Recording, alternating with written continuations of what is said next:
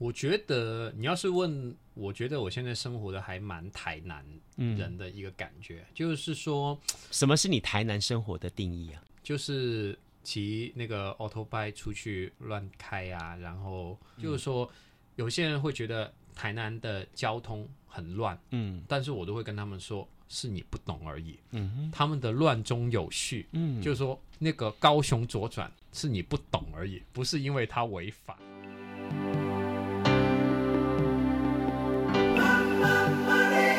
欢迎收听《南方生活》。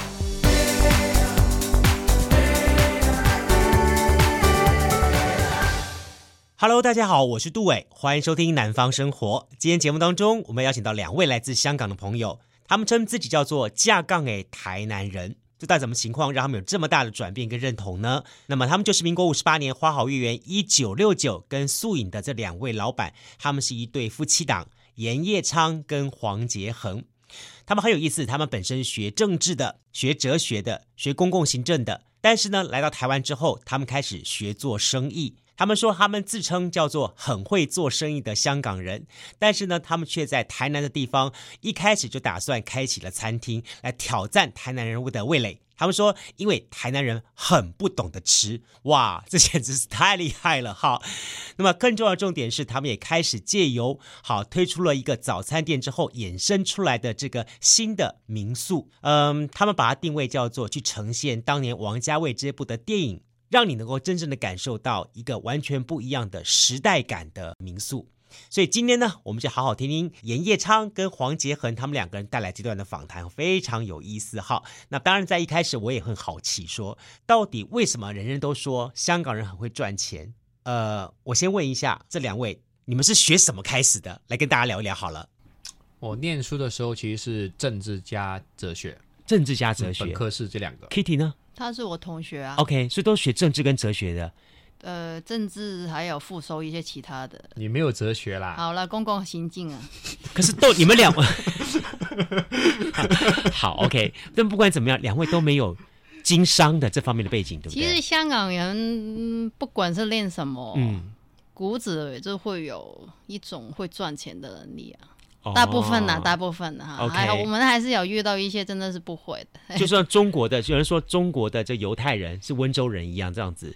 哎、欸，其实我在我们交流，嗯、就是我们有去外国交流的时候，嗯、我们觉得那个差异性来自于我们香港从小到大，我们都会看股票、金融的新闻，哦、那个几乎是我们每一个人，你不想要听到、不想要看到，都是一个背景、一个环境，就是一直在轰炸你，就是说啊，那个呃，恒生指数。今天是多少点？然后那个美金什么的，然后美国要加利息。然后我觉得其实这种东西是你看得多，它自自然然你就会有一个本能。那我们那时候问欧洲的一些同学，他们是完全没有这个概念的。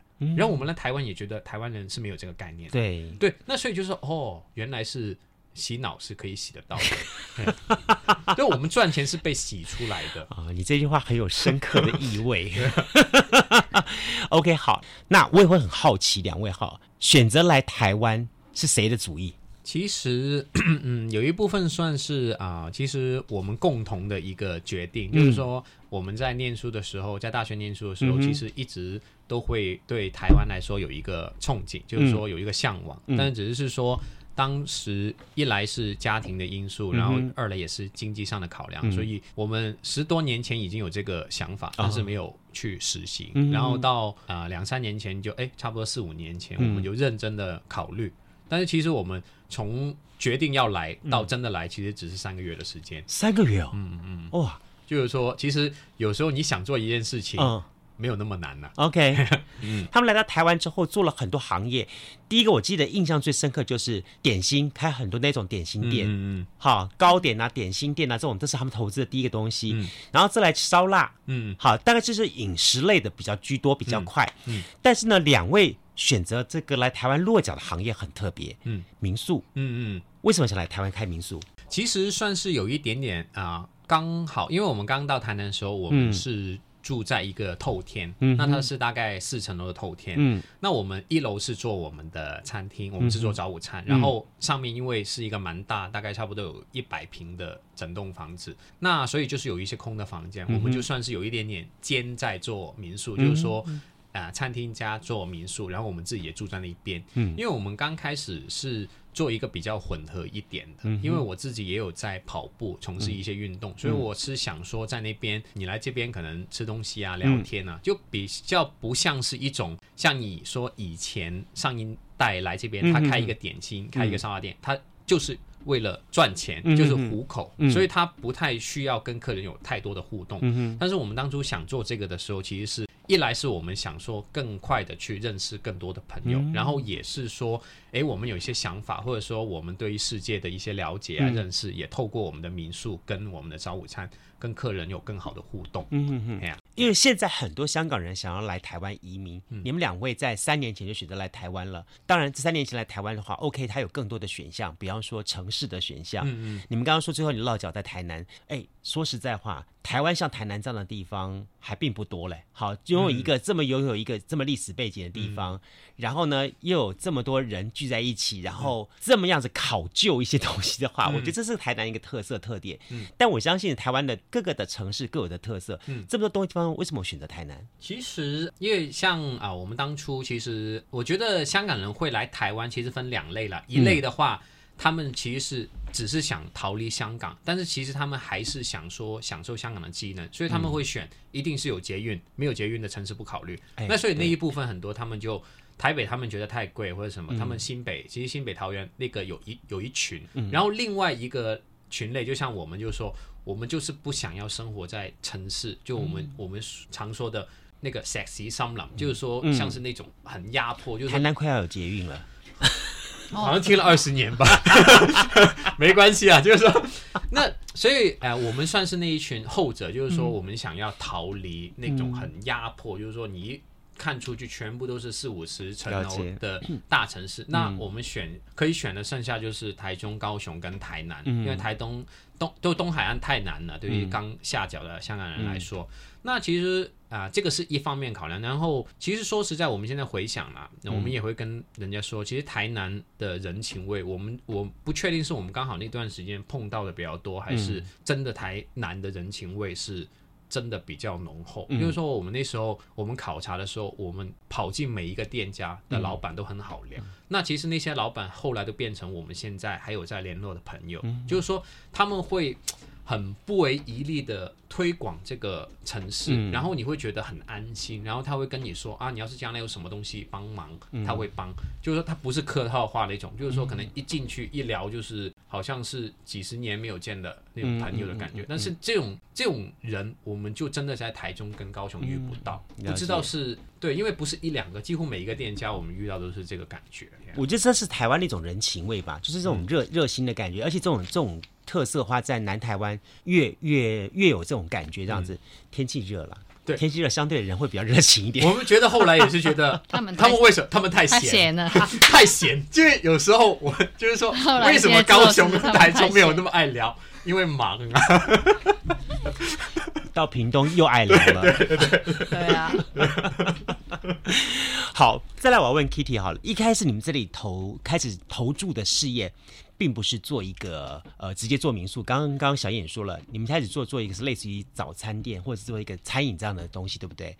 对，对。但是那个东西好像一段时间就收起来了。嗯嗯，是啊是啊。对对对。因为刚开始投资移民，其实移民的要求就是说，嗯、移民处给我们要求就是一定要开一个公司。嗯嗯嗯。就是投资一些钱在台湾这样子啊，那、嗯嗯嗯、我我们香港人一般其实什么都不会，他们只会坐在办公室。我以为你差点想一句话说，我们香港人什么都不会，我们就是会赚钱。其实 就是就是啊，但是但对啊也是啊，但是他们你说要动手做一些事，其实他们大部分都不会。不太会。那。嗯我我老公他以前在某一个卖咖啡的连锁的店里面是在那边工作，所以他对餐饮是比较有有认识的，所以我们就只可以做一个餐饮。那所以后来他来台湾就有有去吃不同的早午餐的店，嗯、当然他会觉得那个水平不到啊，因为哎呀，你竟然敢说台南水平不到？我现在很敢用我台南人，好不好？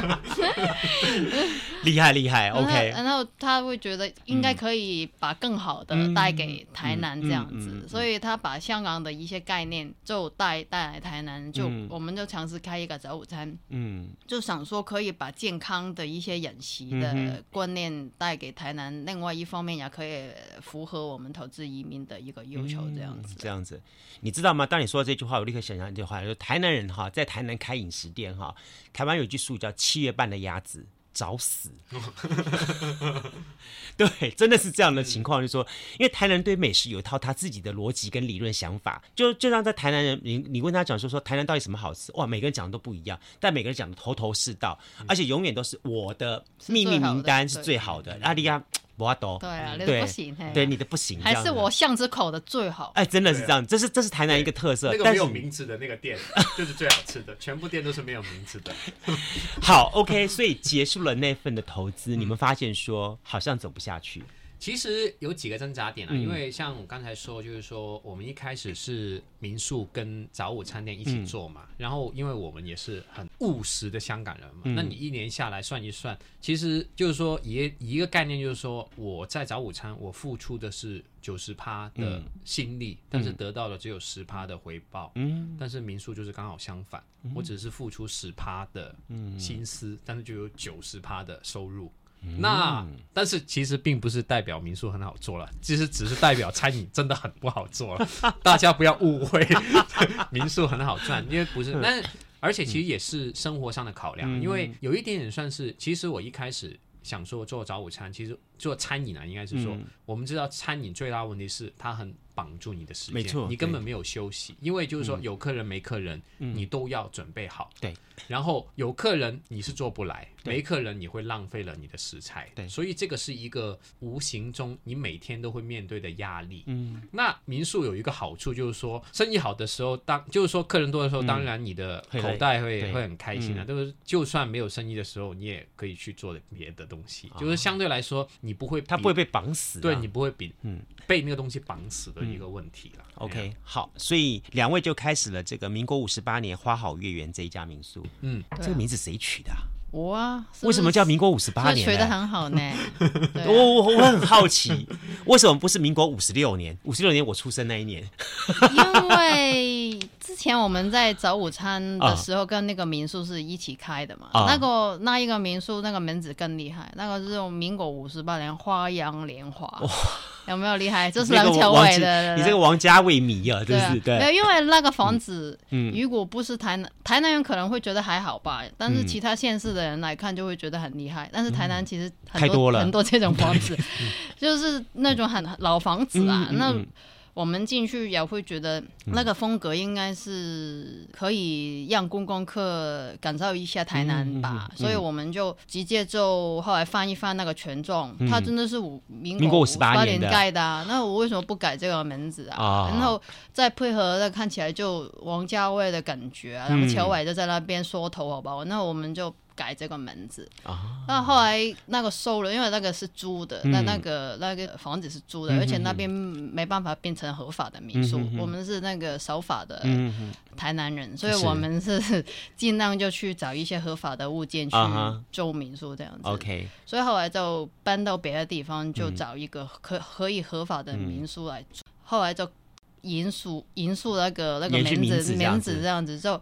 用一个不同台湾的花的，经常出现的花，比如花好月圆。对，那面我们房间是那个木棉花、扶桑花、蝴蝶兰，都是台湾常见的花去做那个门子的。哦所以那个也是一个老房子，所以也大概是那个年代盖的啦。所以就就这样子下来。哎，你们俩很会挑，一挑挑的瓜牛巷来，就我们台湾的当代大师。那个蜗蜗牛巷是我们先去。后来差别是挂偶像哦，是这样子啊，所以现在还没挂牌子上去的时候，我们已经在了。所以呀，是我们叶 叶石涛叶大师沾了两位的光啊！不要这样说，不要这样说，刚好而已，互相帮忙。对啊。OK，好，叶石涛有一句话说，台南是一个适合生活啦、恋爱啦、什么居住的一个城市，这样的东西。你们两位在这地方落脚有差不多要三年时间了，嗯嗯，你有感受到这一份的生活的步调吗？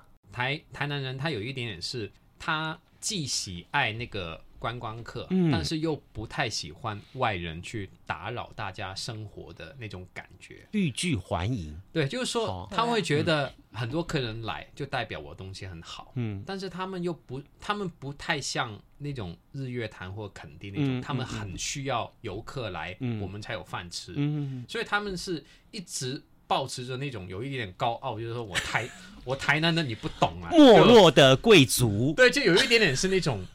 在根子里面就那种自傲的感觉，那我是觉得哦，嗯，我也是觉得，我也是这样子，我也是这样，我也是觉得他们观光客来过偶像都不知道那个是什么的，就不用来 了呗，就是有一点干嘛？对，但是其实我们是需要观光客了，坦白说。对啊，那因为像我们就尽量，比方说假日那些，我们就大概知道哪一些街道，我们就不要去。然后可能我们平常生活的话，其实比方说你会逛哪条街，你去。